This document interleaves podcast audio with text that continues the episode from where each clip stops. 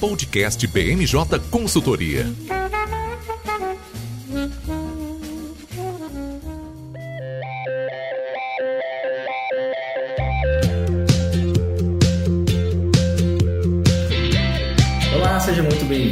Eu sou Hélio Koyama, consultor em análise política aqui da BMJ. Primeira apresentação do ano que eu faço aqui do podcast e o assunto de hoje, do episódio dessa semana, claro, não poderia deixar de ser outro. Os atos realizados no último domingo de ataques aos prédios dos três poderes aqui em Brasília. Temos como convidados Ariel Camon, coordenador de estados e municípios aqui da BMJ. Como vai, Ariel? Olá, Érico. Olá, pessoal. Um prazer estar aqui de volta. Tudo bem? Também participa aqui do episódio Gabriela Rosa, coordenadora de jurídico tributário aqui da BMJ. Tudo bem, Gabi? Tudo bom, Érico e ouvintes? E aqui o estreante peronomútil, Lucas Fernandes, coordenador do Núcleo de Inteligência e Análise Política, estreia como convidado do lado de lá. Tudo bem, Lucas? Fala, Érico. Um prazer estar aqui na cadeira de convidado e melhor ainda com você apresentando o podcast. Muito obrigado pelo convite. O Brasil, como sempre, dando um baile nos melhores roteiristas e seriados do mundo. E no último domingo a gente teve os ataques, como disse na abertura aqui do episódio, aos prédios dos três poderes, com impacto nos três poderes, não só no espectro físico, como também nas reações. Na segunda-feira, o presidente Lula fez uma reunião com os presidentes do Judiciário e também do Legislativo. Ao longo da semana, houve sessões extraordinárias do Congresso para aprovar o decreto que deixa nas mãos da União a segurança aqui no Distrito Federal. E, de certa maneira, ou de uma maneira bem clara, houve uma união, uma unificação entre os três poderes, inclusive com a emissão de uma nota na qual há uma veemente crítica e ataque aos atos realizados no domingo. Bom, reações por todos os lados. Queria ouvir todos os convidados com relação ao impacto que cada um de vocês acha que foi o principal diante dos acontecimentos do último domingo. Érico, eu vou então puxar daqui trazendo para você que nessa, nessa mesma segunda o presidente Lula esteve com os governadores. Mais um simbolismo, não é, nesse que tem sido o governo dos símbolos, eu diria. E o presidente atravessou a Praça dos Três Poderes com os governadores com uma de, para essa demonstração é, de união federativa. Agora eu queria destacar que não foi nem sequer demorada a decisão dos governadores de atenderem a esse chamado do presidente Lula. Até mesmo aqueles que estavam mais fer ferozmente ao lado é, do ex-presidente Jair Bolsonaro durante a campanha, durante os quatro anos de governo, é, acabaram aceitando rapidamente. Até Tarcísio de Freitas em São Paulo ou Jorginho de Mello em Santa Catarina, que tergiversaram um pouco sobre acabaram comparecendo nesse evento e é, eles estiveram lá, foi todo transmitido pela imprensa e o, a, a, posição que a gente tem quando observa aquele encontro, Érico, é, ouvintes e colegas, e aí vejam se vocês concordam comigo, é que foi um verdadeiro, uma verdadeira demonstração de união, porque praticamente os governadores eles não discutiram ali, pelo menos isso não foi exibido para aqueles que assistiam a transmissão e até o final ali a caminhada na Praça dos Três Poderes, é uma uma série de ações, não é? Eles não discutiram medidas que os estados deveriam implementar é, dali, em dali em diante, mas sim fizeram é, discursos críticos e condenatórios a, a, esse ataque, a esses ataques na Praça dos Três Poderes, aos três prédios, é, no domingo. É, pegando carona nisso que o Ariel trouxe, né, eu, eu concordo plenamente. É, a invasão em si ela já é grave, né, porque é uma depredação de prédios públicos, mas ela é, tem uma outra conotação quando a gente olha pelo lado dos símbolos, né, os, os palácios que chefiam cada um dos nossos três poderes foram invadidos, depredados, são imagens que é, sem sombra de dúvida, vão estar nos livros de história né, daqui a um tempo e, e, é um episódio que vai ficar marcado. Né? Muitas vezes a gente, dentro da análise política e numa vivência de consultoria, a gente fica sempre pensando em como separar o, o, sinal do ruído, né? aquilo que fica e que tem um efeito duradouro e aquilo que passa. E essas imagens, o impacto que essas invasões têm, não deve ser passageiro, né? deve ter um, um, efeito muito imediato. E como o Ariel falou, a gente consegue ver um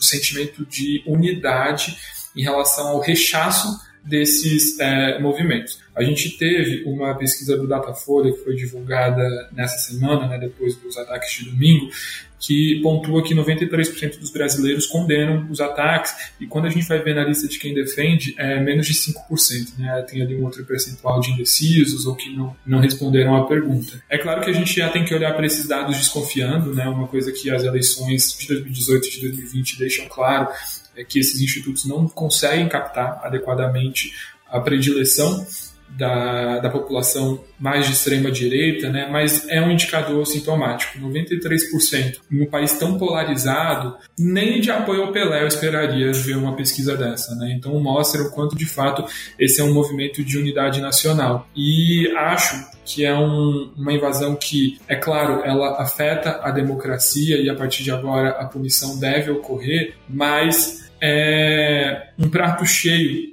quando a gente fala dos aspectos do populismo. Né? Eu, eu, sempre gosto de entender o populismo por duas vertentes. Né? A primeira delas é quando um chefe de governo, um chefe de Estado, dispensa canais institucionais e tenta se comunicar com a população mais diretamente.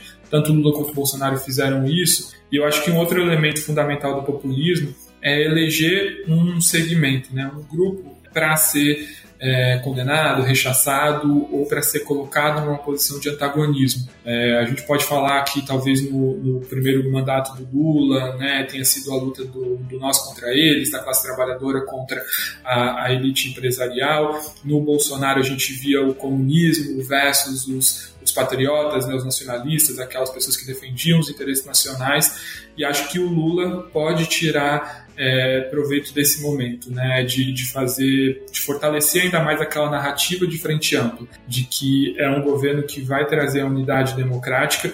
A gente pode até dizer se isso é, fica para além da simbologia ou não, quanto isso resiste, mas a frente ampla já vinha sendo desgastada há algum tempo. Né? A gente viu nas dificuldades para a composição de ministérios e eu acho que o Lula ganha elementos narrativos e práticos tanto para dialogar com, com, com no contexto doméstico quanto no contexto internacional, é, de uma ameaça iminente à democracia, de que o governo dele vai ser o governo da retomada democrática. Então, acho que isso foi um tom de campanha que, com essas invasões, esses ataques e esse radicalismo, deve continuar por um bom tempo, se não por todos esses quatro anos de, de mandato que a gente tem ainda pela frente.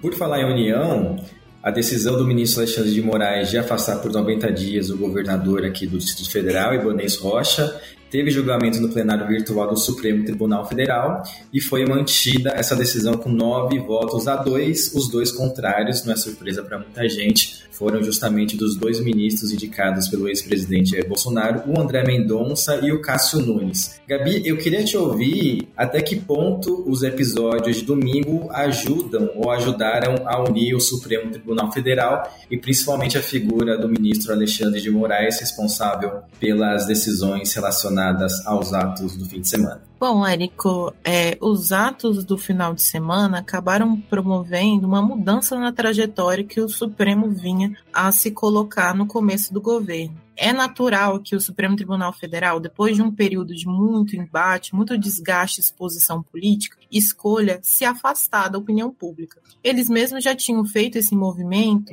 no final de dezembro, fazendo uma reunião administrativa, limitando os poderes dos ministros. Então, eles tinham colocado um prazo de 90 dias para o processo de pro pedido de vista, tinham limitado a liberdade para decisões monocráticas. Então, o Supremo já estava fazendo aquele recuo em si mesmo. A pauta que viria com a Rosa Weber para o semestre era esperada uma pauta muito menos política e muito mais técnica. Então, todo esse processo vinha acontecendo. Contudo, com as manifestações de domingo, o Supremo saiu daquela condição de se fechar em si mesmo e continuou na trajetória de exposição, com decisões duras. O próprio Alexandre de Moraes, é, a gente analisava, ele ia passar por um período de sair, inclusive, dessa exposição, ter menos atuação dentro desses inquéritos, trazer mais protagonismo para os próximos passos desses inquéritos. Justamente porque o relacionamento com o governo Lula não é um relacionamento tão dócil como poderiam esperar. É, só porque o Supremo tinha um relacionamento ruim com o Bolsonaro, não quer dizer que ele tem um,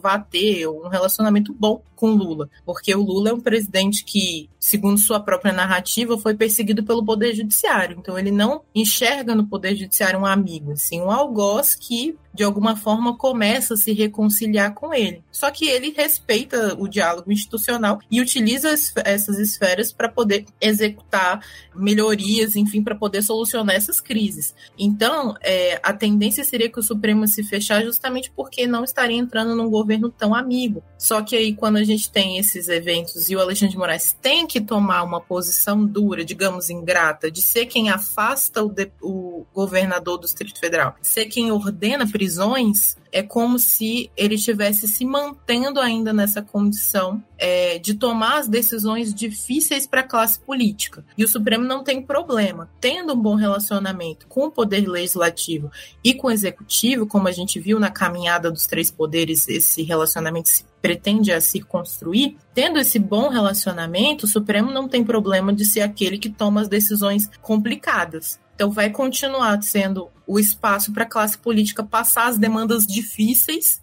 enquanto eles se sentirem respaldados pelo poder legislativo ou executivo. No momento em que isso se romper, essa amizade, digamos assim, esse momento de pausa é, em eventuais disputas passar, aí o Supremo volta à sua condição de se fechar, de ser mais técnico e sair da exposição que ele está. A gente vai ter que esperar todo esse processo esfriar para o Supremo voltar a, a tratar de coisas mais cotidianas. Por falar em judiciário, de longe, e a minha avaliação, não sei se meus colegas é, concordam, o prédio do Supremo Tribunal Federal foi o mais danificado e o prédio no qual os manifestantes, as pessoas que participavam desses atos, participaram desses atos, fizeram depredações com maior voracidade, né? Os vídeos que foram divulgados mostravam principalmente pessoas com orgulho de depredar o gabinete do ministro Alexandre de Moraes, justamente responsável por ações é, contra representantes do, do governo anterior. Até em sinal de símbolo, como a gente já falou há pouco, houve essa caminhada puxada pelo presidente Lula logo depois da reunião com governadores na segunda-feira, e esses atos de domingo anteciparam a aproximação do presidente Lula, como o Ariel falou, de alguns governadores mais alinhados ao ex-presidente Jair Bolsonaro, entre eles o Tarcísio de Freitas, que teve uma reunião unilateral com o Lula na quarta-feira, a gente grava esse episódio na quinta,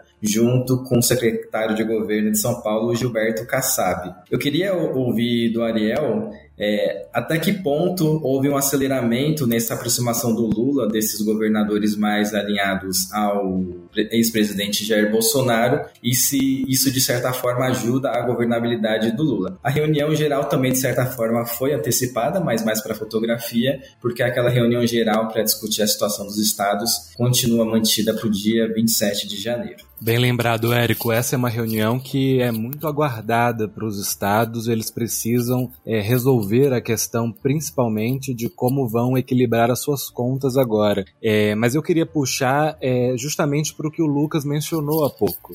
O presidente Lula, desde que lançou a sua candidatura, vem dando sinais dessa construção de uma frente ampla, e foi assim quando chamou o Geraldo Alckmin, foi assim no segundo turno quando é, trouxe a Simone Tebet, mas dentre idas e vindas disso, altos e baixos desse processo todo de atrair ou não aquele grupos ideológicos que são mais distantes, é importante chamar a atenção justamente para como que esse momento enfraquece a extrema direita, ou seja, aquele grupo identitário mais próximo do ex-presidente Jair Bolsonaro e traz o centro, aquela massa cinzenta, a estar mais aliada ao presidente Lula. Foi assim também ali naquele momento da posse, é, da passagem da faixa. Então, são diversos símbolos e diversos é, e, e materializações desses símbolos que nós vamos vendo, que de alguma maneira vão construindo é, uma espécie de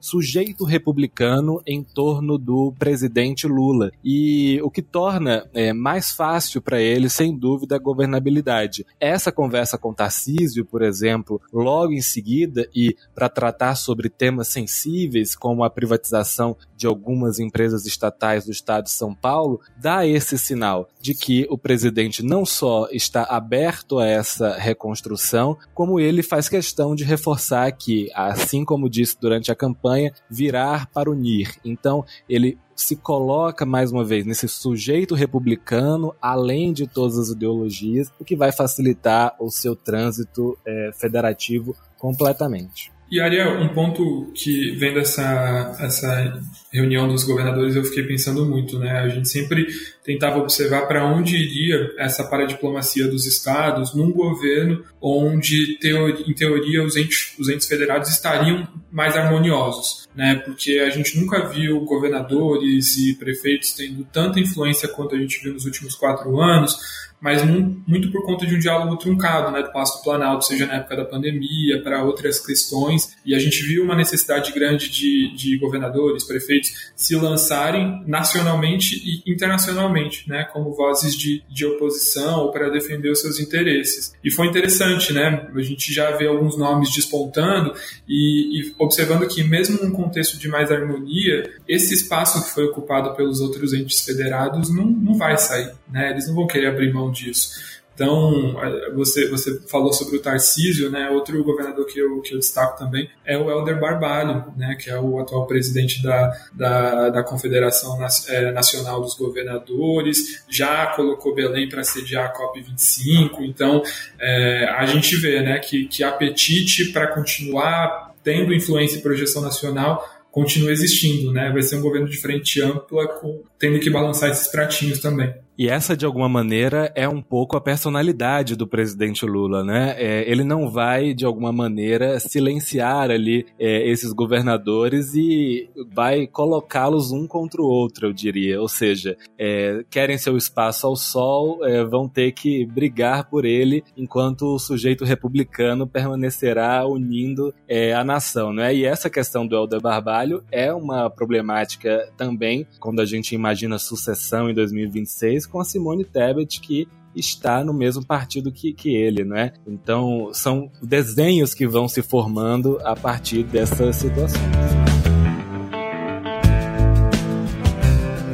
Agora, com relação às janelas de oportunidade que surgiram diante dos atos do último domingo, queria ouvir do Lucas se, Lucas, você entende que os atos de domingo ajudam o governo federal, de certa forma, a ter maior facilidade para aprovação das pautas consideradas prioritárias, ou abre mais uma janela no sentido de matérias relacionadas à segurança pública, a condenação de atos terroristas. Houve até, ou na verdade há, alas do PT que defendem a troca do ministro da Defesa, José Múcio, pelo entendimento que ele tem uma postura muito soft, muito leve perante as Forças Armadas e que agora é uma baita oportunidade para conseguir mudar no Congresso regras que regem as Forças Armadas. Vou começar do fim e depois eu volto para o início da pergunta. A gente está vendo, é um, é um, momento muito interessante, né? O governo, a gente está gravando no dia 12. Então, 12 dias de governo e dois ministros passando por frituras. Né? A gente tem a Daniela do Vaguinho, que é a ministra do Turismo, que é, um pouco antes da posse começaram a ventilar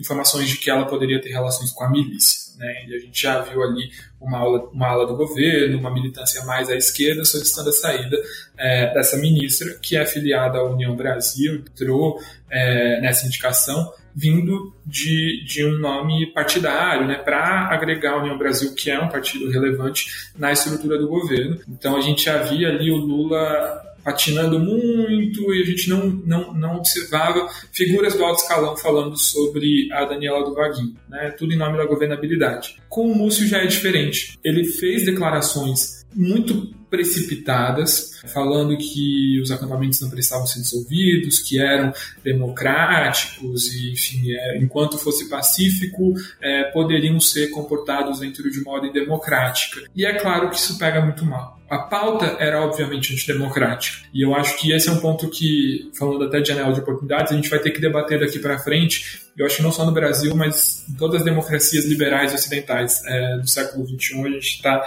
tá passando por esse momento, né, de entender o que é tolerável ou não dentro do nosso contexto atual. Vale tudo na democracia, a liberdade de expressão, ela é soberana ou existem limitações para que justamente a gente garanta o funcionamento é, pleno das instituições democráticas. Então, ele tomou erros de cálculo muito grande e a gente já vê é, um, uma fritura muito mais pública é, em relação à da Daniela do Vaguinho, que tem indícios muito mais robustos de, de envolvimento do que o Múcio, né, em relação a, a, essas invasões. O Múcio, a gente pode até dizer que talvez teve erros de cálculo e, e atuou para passar pano né, em relação a essa situação, mas é, ele obviamente não estimulou esse tipo de ato. Ele foi indicado pelo Lula, ele não estava ao lado ali da, daqueles manifestantes. E, e, o que é interessante a gente ver nomes como André Janones, que não está oficialmente no governo, mas que está falando, ah, recebi oficialmente, o Múcio renuncia e tal, e a gente teve que ver o Lula vindo a público para dizer que o ministro continua, é, mas sem sombra de dúvida uma, uma situação muito delicada. E o que é, coloca ainda mais complexidade para essa relação é que o Múcio não é uma indicação de partido, o Múcio não é uma indicação pessoal do Lula, como o Lula tem tentado dizer até o momento. Né? O, Lúcio, é, o Múcio é uma indicação dos militares, então ele veio com esse objetivo, ele foi chancelado pelos militares. Se a gente recuperar o grupo técnico da defesa, foi o único grupo que não conseguiu ser formado no governo de transição. Tinha uma relação muito tumultuada com os militares e o Múcio foi o nome que eles aceitaram para não criar mais impeditivos com o governo. Então acho que o Múcio continua no cargo pelo menos nesse primeiro momento. Demiti-lo seria muito ruim. Vamos ver como as investigações operam. Né? Se a, a, gente verificar um envolvimento muito ativo das Forças Armadas, um conhecimento do Múcio e uma inação, pode ser que a gente veja a saída do Múcio, mas acredito que o PT tentaria optar um caminho da renúncia para não colocar o peso na mão do presidente Lula, né, na caneta BIC do Lula, é, mas é uma situação delicada. Não vejo um nome hoje que, que encontraria consenso nem do, do, do, governo, da ala política do governo, quanto da ala militar. Né? Então é uma situação bem delicada e, e, e a, a, ver também como essas investigações vão se dar é, em relação ao envolvimento das Forças Armadas. Né? Se houver punição, se o alto escalão se sentir ameaçado, aí a gente pode ter essa crise institucional novamente levantando fervura. Sobre impactos para a agenda, né, oportunidades. É, a intervenção federal, a Gabi pode até falar melhor é, sobre isso, ela tem validade até 31 de janeiro, então é, a última intervenção federal que a gente viu foi no governo Temer e foi uma intervenção metade preocupada com a segurança do Rio de Janeiro, metade preocupada com o fato de que ele não aprovaria a reforma da Previdência, ele queria uma desculpa. Né? Então, num período de intervenção, PECs não podem ser aprovadas, mas como acaba no dia 31, antes do recesso, isso não impacta substancialmente a agenda legislativa. O que a gente vai vendo pouco a pouco é que a agenda vai voltando ao normal, então hoje mesmo, quando a gente grava esse episódio, o Haddad anuncia medidas econômicas, a gente já viu a Tebet anunciando secretários, novos ministros tomando posse, então o que eu acredito é que é uma agenda que, se bem empregada pelo governo, pode criar mais elementos de unidade nacional e isso, se não aumentar diretamente a popularidade do Lula, no mínimo aumenta a neutralidade. Né? Aquelas pessoas que avaliam o governo como regular, isso é maravilhoso para que sejam aprovadas matérias mais polêmicas para o governo federal. Né? Então isso é positivo do ponto de vista de governabilidade. Claro, se essas crises internas não escalarem e a gente não vê um governo de frente ampla se degladiando. E com essa popularidade, acredito sim que pode ser aberto terreno para que, é, de um lado, a gente veja esse assunto continuamente sendo explorado pela opinião pública. Então a gente deve ter uma CPI, né? Pra, acho muito difícil que uma CPI não seja instalada assim que o Congresso voltar ao poder. E a gente costuma sempre falar, putz, CPI acende o sinal de alerta no governo. Essa não. Essa é uma CPI que só pode indicar opositores, né? Não vai ter nenhum impacto para quem está no governo federal. Então é maravilhoso. Você cria um momento noticiários vão parar para ouvir essas oitivas da, das CPIs, enquanto o governo pode ir deliberando assuntos tangencialmente, no plenário e em outras comissões. Então acho que abre sim essa janela de oportunidade e por isso que é mais importante ainda ter acesso à informação qualificada nesse momento, né? Porque vai ter muito ruído, vai ter muita oitiva, vai ter muito, muita notícia polêmica vindo da CPI, é, vai ser uma oportunidade do Lula colocar os, os adversários no canto, né? Tentar evacuá-los, e enquanto isso, para usar um, um, uma expressão que a gente ouviu no último governo, né, a boiada pode passar. Então é muito importante ficar de olho em tudo, porque o Congresso não é monotemático. As comissões funcionam, o plenário vai estar funcionando, então muita coisa pode estar passando nesse apagar das luzes, né, em comissões temáticas, então vale a pena ficar de olho, porque o Congresso não vai parar. A CPI vai ter um destaque importante, mas a atividade legislativa tende a ser muito prolífica e o Lula vai querer aproveitar a lua de mel para aproveitar para aprovar medidas impopulares com destaque para a reforma tributária e para um novo mecanismo que vai substituir o teto de gastos. Por falar em funcionamento do legislativo, é, algumas negociações, por enquanto, ficam stand-by diante do protagonismo que as discussões relacionadas a busca da normalidade institucional, a busca da ordem aqui no país protagonismo que esses debates tomaram. Um exemplo disso, por exemplo, é a disputa pelas mesas diretoras tanto da Câmara como do Senado. Falta menos de um mês, pouco mais de 15 dias para essas disputas e elas estão bem mornas por enquanto. E também as negociações em torno das comissões permanentes que ficam em segundo plano diante do quadro que a gente tem desde o último domingo. Inclusive partidos de centro que foram acomodados pelo presidente Lula no time de ministérios, casos, por exemplo, do União Brasil, do PSD, que não fizeram parte da chamada Frente Ampla e que estavam negociando para conseguir mais cargos de segundo escalão, é, perdem, de certa forma, uma barganha de negociação política porque outras prioridades agora são se impuseram. Com relação à agenda do Judiciário, Gabi, a ministra Rosa Weber, presidente do STF, já falou na segunda-feira que nada muda, as atividades devem voltar no dia 31, até porque a reforma física da estrutura do prédio do STF já começou na segunda-feira, mas eu queria te ouvir se você entende que a Rosa Weber deve mudar um pouco de postura, porque ela, de todos os ministros, não sei se a Gabi concorda, ela é a mais discreta de todas. Ela costuma se manifestar só pelos autos, nunca concede nenhuma entrevista,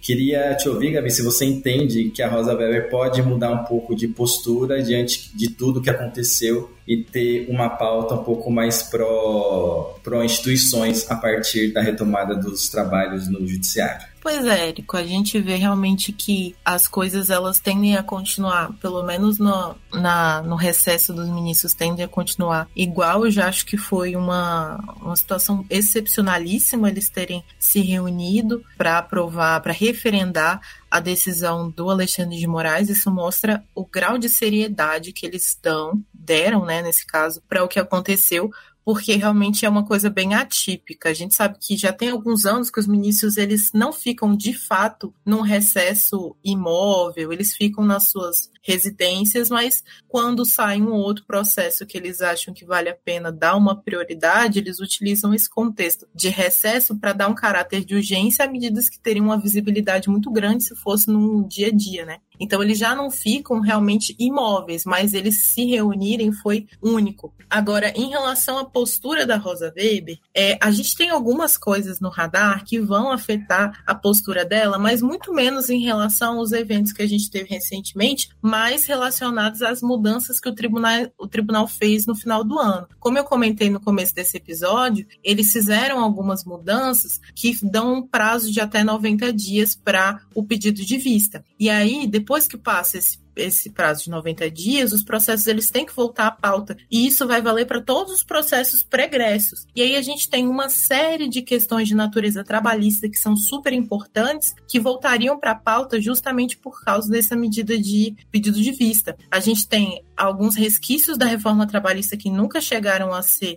discutidos por um engajamento dos próprios ministros dentro do tribunal. Sobretudo, a gente tem a figura de alguns ministros que atuam ativamente para evitar que se discuta a reforma trabalhista, alguns aspectos como Gilmar Mendes, próprio Dias Toffoli, é, eles usam esses elementos de vista, pedido de destaque para evitar que essa pauta volte. E a gente tem também a questão da demissão sem justa causa, que também entraria está é, tá há muitos anos represada na pauta do tribunal, justamente por um pedido de vista. E todas essas medidas, o elemento em comum que elas têm é que é a pauta é, trabalhista, que é a pauta principal da ministra Rosa Weber. Ela veio do direito do trabalho e ela tende a trazer é, maior importância para esses assuntos. E isso acaba dando também um certo olhar adicional das empresas para o STF, porque um dos maiores passivos no Brasil é trabalhista, se não o, o maior, né? Então a gente acaba tendo o STF mais voltado para o olhar das empresas no aspecto econômico e menos voltado para o olhar político. Então, a ministra Rosa Weber tende a, quando se trata de praça dos três poderes, continuar com relacionamento institucional, diálogo institucional uma coisa que ela preza, ela valoriza muito a união da corte. Então, tudo o que precisar, de alguma forma, assumir, dar a cara a tapa para defender o tribunal, ela vai fazer. Ela não é muito enérgica, mas quando ela se pronuncia, ela bate o martelo, digamos assim, não vamos mudar a nossa posição. E isso aconteceu quando ela esteve à frente do TSE e também agora já no STF. E muito em breve ela vai se aposentar e aí seu sucessor já esteve presente nas reuniões que tiveram, que foi que é o Luiz Roberto Barroso, e o posicionamento do Barroso é quase que imprevisível, no sentido de que ele é um ministro que não se prende a. não tem papas na língua. Ele fala o que ele precisa dizer, ele já teve uma série de brigas com membros dos tribunais, ele já entrou em embate com membros de tribunais abaixo, né? O Superior Tribunal de Justiça, enfim, já criticou Aras abertamente. Então, ele não é tão pró-colegialidade. Então a gente pode ver o tribunal sendo um pouquinho mais desunido no decorrer do ano após a aposentadoria da Rosa Weber. De todo modo, se o tribunal ficar em evidência, digamos que novos pedidos de impeachment comecem a avançar, comissões parlamentares de inquérito coloquem o Supremo em evidência, falem de uma reforma do judiciário, enfim, se o tribunal tiver de alguma forma na mira, ele vai se proteger. Mas se tiver tudo normal, como a gente fala, então a tendência é que ele haja ao seu modo natural, que é uma imprevisibilidade. Agora, uma última pauta que eu queria trazer brevemente antes de encerrar esse episódio é com relação ao ex-presidente Jair Bolsonaro e ao bolsonarismo. Por isso que eu sigo com a Gabi. Gabi, eu queria te ouvir sobre as possíveis punições via judiciário que o presidente Jair Bolsonaro pode, pode sofrer, Bolsonaro que segue nos Estados Unidos, visto que nessa semana a gente teve o pedido de prisão do ex-ministro da Justiça, ex-secretário de Segurança Pública, Anderson Torres, que também segue em solo americano. Pode haver alguma punição e seria via de que forma, Gabi? Olha, ter uma punição, ela pode acontecer, mas eu gosto sempre de separar o que é estritamente jurídico do que é político a responsabilização do Bolsonaro associado às manifestações especificamente é difícil você enquadrar, pelo menos com o que a gente tem público, né? Porque a gente está falando de inquéritos que são sigilosos. É, com o que a gente tem público, a, os posicionamentos do Bolsonaro poderiam ser enquadrados na direção de incitação, é, porque ele falou sim ao longo de todo o governo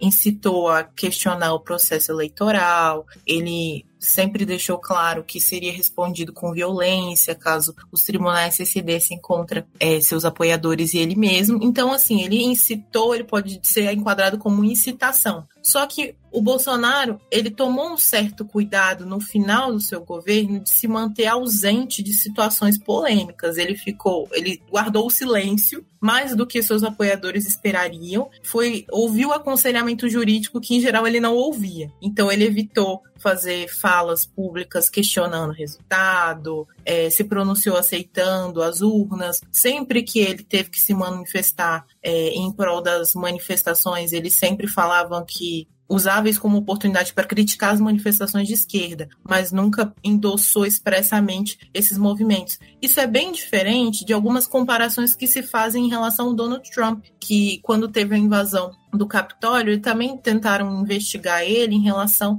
à incitação. Disseram que ele colaborou e instigou as pessoas a invadirem o Capitólio. Mas vale lembrar que nesse caso específico, o Donald Trump discursou poucos minutos antes e presencialmente no espaço em que as pessoas invadiram o Capitólio. Então a associação ela é muito simples. Ele fez um discurso, foi um discurso belicoso. No caso do Bolsonaro, não é tão direta a participação dele. Existe uma interpretação que traria ele para uma incitação por ter instigado rompimentos contra a ordem pública e democrática. E aí sim, daria para enquadrar ele, talvez, no mérito da Lei de Segurança Nacional, quando você, de alguma forma, faz gestar a ideia de uma necessidade de um golpe de Estado. Então a gente tem aí alguns instrumentos que podem enquadrar o Bolsonaro, ele poderia ser responsabilizado, mas é baixa o enquadramento dele nesses instrumentos. Só que eu falo isso publicamente, porque se a gente for observar, talvez, num nível mais privado, num nível mais sigiloso, talvez tenham elementos no inquérito do Alexandre de Moraes que façam o Bolsonaro ser imputável. A gente teve a prisão do Anderson Torres e aí foi foi iniciada toda uma operação de investigação, de busca e apreensão de itens na sua residência. E a gente já vê surgirem notícias de informações que foram encontradas na sua casa, na sua residência, que implicariam de alguma forma uma anuência do Bolsonaro a um eventual questionamento de resultado nas eleições. Então todo esse processo ele é muito dinâmico. Pode ser que amanhã a Polícia Federal ache provas cabais que o Bolsonaro ordenou expressamente a invasão de prédios, e aí a gente fala de uma história completamente diferente. E só aí, com o processo criminal iniciado, que a gente vai poder conversar sobre uma extradição é, dele dos Estados Unidos para cá. Então, todos esses processos, a princípio, está muito embrionário para ele ser responsabilizado, mas amanhã tudo pode mudar. Já no campo político, o que a gente discute internamente aqui no time de análise política da BMJ é que os episódios de domingo devem trazer uma separação mais clara entre a sociedade, a parcela da sociedade do Brasil que é direita e é conservadora, e essa parcela que é bem reduzida de pessoas com uma postura mais extrema. Nesse primeiro momento, pelo menos, os políticos e as pessoas querem desvencilhar a imagem do ex-presidente Jair Bolsonaro, que de forma direta ou indireta está atrelado aos atos do último domingo, e fala-se na possibilidade de surgimento de uma nova liderança política para essa centro-direita aqui do Brasil. Você enxerga nesse sentido, Lucas? Já tem algum nome possível para conseguir preencher esse vácuo? Ou por enquanto Bolsonaro segue sendo a figura mais proeminente, até pelo tamanho do carisma que ele possui? É, eu acho que sim e não, né, Eric? Eu concordo com você que se a gente continuar a ver o Bolsonaro sendo implicado nisso, pode ser que haja um abandono e um vácuo nessa é, direita na tentativa de um líder nacional. Por enquanto, eu não vejo um movimento tão coordenado de abandono em relação ao Bolsonaro, é, como eu vejo, por exemplo, em relação ao Ibanês. Né? A gente tem nesse momento o MDB rifando, o governador do DF.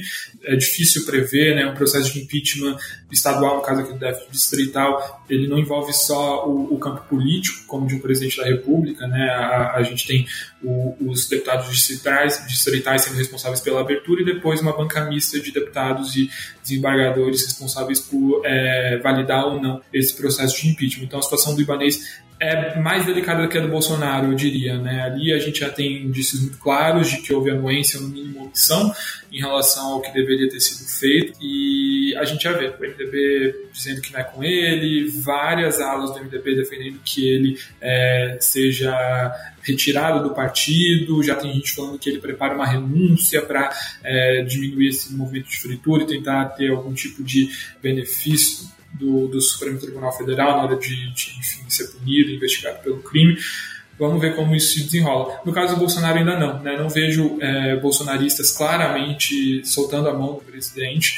É, inclusive, a narrativa que eles têm usado até o momento é de que essas prisões de, de pessoas que estavam nesses atos que culminaram nas invasões é, são arbitrárias, estariam ferindo o Estado Democrático de Direito. É, a gente vê até o Jorginho Melo, né, o governador de Santa Catarina, que veio para a reunião, mas que está falando sobre as condições humanitárias nos presídios de Brasília. Então, não há ainda uma condenação clara desse movimento. Mas acredito que com o avanço dessas investigações a gente pode chegar nesse ponto. É, o episódio vai ar numa sexta-feira 13, né? E acho que vai ser uma sexta-feira. A gente fala de simbolismos né, aqui no episódio, vai ser difícil para o Bolsonaro. 13 já não é um número que ele gosta, vai cair numa sexta-feira e ele está passando por uma saia justa. Lá nos Estados Unidos a gente já vê democratas pedindo para que ele seja extraditado.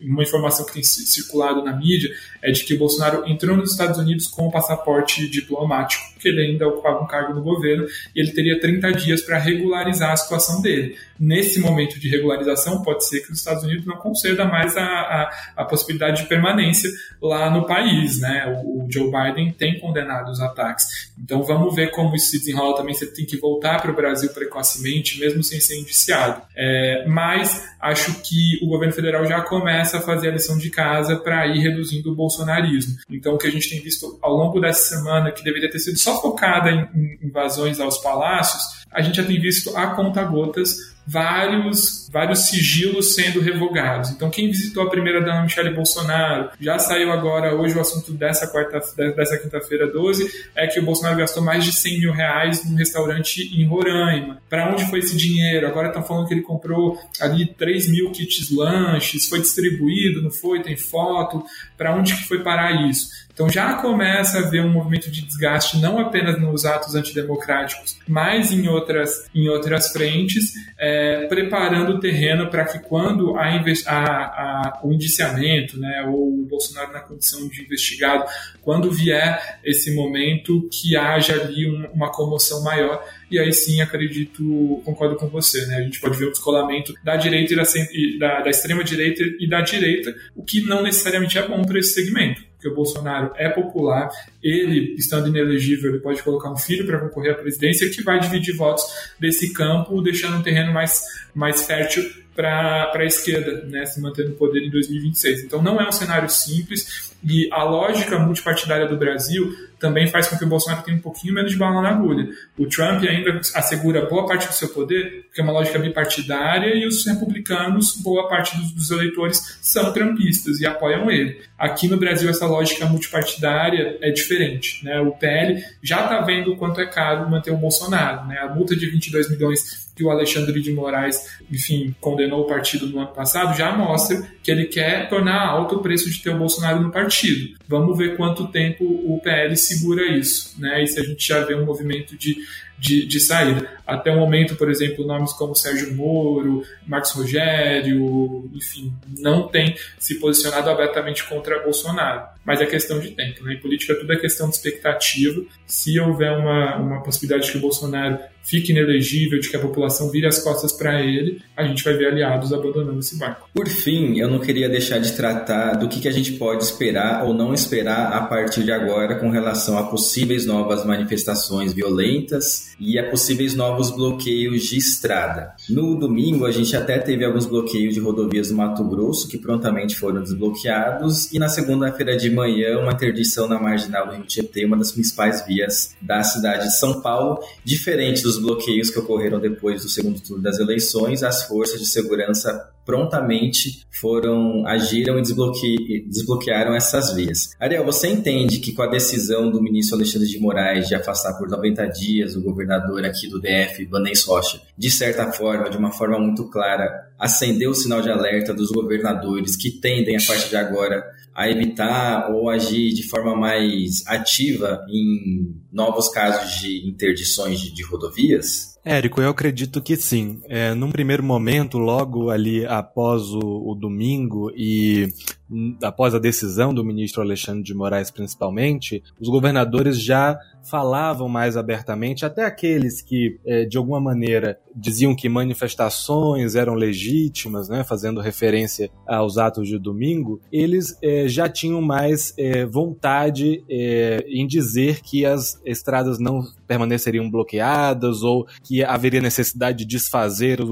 agrupamentos na frente dos quartéis. Então, essa decisão do ministro Alexandre de Moraes, sem dúvida, deu mais abertura para que os governadores possam tomar essa decisão. Até porque, como é, Lucas bem mencionou, a avaliação popular é um indicativo ainda. E o que a gente acompanha ao longo dos anos é de que ela vai balizando um pouco como que é a governabilidade. E assim funciona para os governadores também. Eles precisavam ali, principalmente aqueles governadores que foram eleitos é, no rastro do bolsonarismo, eles precisavam sentir esse termômetro e ali no domingo foi o momento em que eles perceberam que valeria é, dar mais abertura a esse discurso anti-ocupação de prédios públicos e rodovias. No Distrito Federal, é, com a intervenção até 31 de janeiro, eu acredito e assim é, desejo que não é, aconteçam mais é, grandes manifestações. A esplanada do Ministério segue muito bem é, vigiada, não é? Nós que estamos em Brasília percebemos cotidianamente esse movimento agora de forças de segurança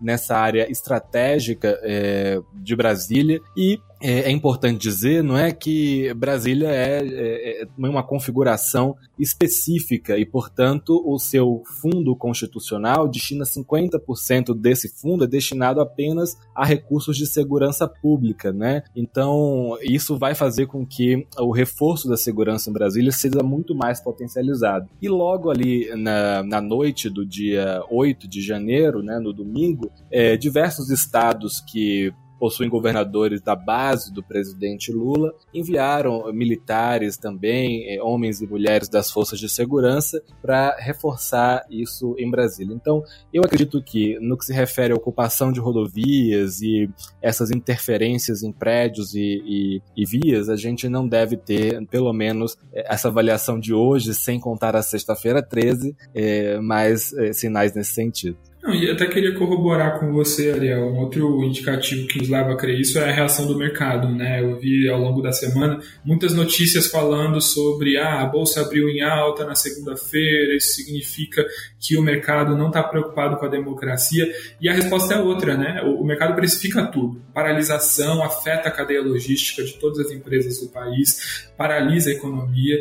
A, a precificação que o mercado está fazendo nesse momento está é, tá muito na linha do que o Ariel trouxe, né? Não tem mais risco. a, a resposta das instituições foi robusta e é, se a gente tiver forças policiais novamente se mostrando lenientes, permitindo bloqueio de estradas ou invasão a prédios públicos, essas, esses comandantes devem receber ali um ofício a mando do, do ministro Xandão, né? Então acho que a, a, resposta severa também é esperada, né? Então acho que é, corroborando aí com essa análise do Ariel, a, a, o mercado, né? O, as instituições financeiras também estão olhando com, com essa pequena preocupação, né? A ver os impactos permanentes, né? Sobre punição, se, se vai ter um, uma punição exemplar ou não, o que, que isso tem de legado para a nossa democracia, mas no curto e médio prazo tô, tô muito alinhado aí com o que o Ariel trouxe. É um solo incipiente, não é, Lucas? Mas de alguma maneira essa decisão traz uma previsibilidade, alguma previsibilidade. E é isso que, é, como você disse, amortiza mercados, mas também é, tranquiliza. Bom, infelizmente, previsibilidade é o que a gente menos tem tido no país nos últimos anos, por isso você não pode deixar de acompanhar os episódios podcast aqui da BMJ. A gente encerra o episódio dessa semana. Agradeço a participação de nossos consultores, Ariel Calmon, Lucas Fernandes e Gabriela Rosa. Obrigado pela audiência de todos e até uma próxima oportunidade podcast BMJ Consultoria. Não deixe de acompanhar a BMJ em nosso site www.bmj.com.br e em nossas redes sociais.